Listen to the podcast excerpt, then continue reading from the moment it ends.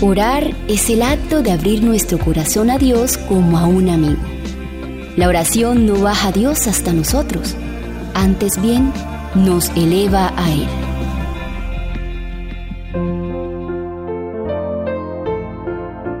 La oscuridad rodea a quienes olvidan la oración.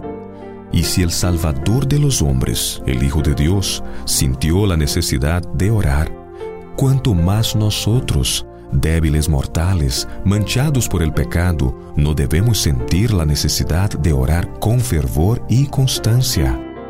Nuestro Padre Celestial está esperando para derramar sobre nosotros la plenitud de sus bendiciones.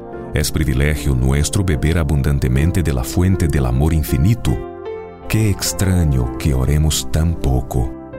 Dios está pronto y dispuesto a oír la oración sincera del más humilde de sus hijos y sin embargo, hay de nuestra parte mucha cavilación para presentar nuestras necesidades delante de Dios.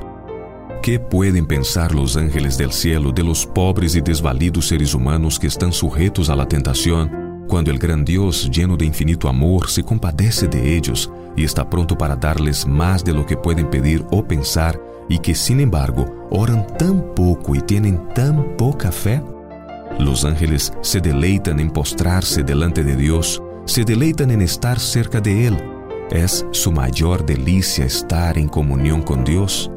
Y con todo, los hijos de los hombres que tanto necesitan la ayuda que Dios solamente puede dar, parecen satisfechos andando sin la luz del Espíritu ni la compañía de su presencia. Las tinieblas del malo cercan a aquellos que descuidan la oración. Las tentaciones secretas del enemigo los incitan al pecado, y todo porque no se valen del privilegio que Dios les ha concedido de la bendita oración.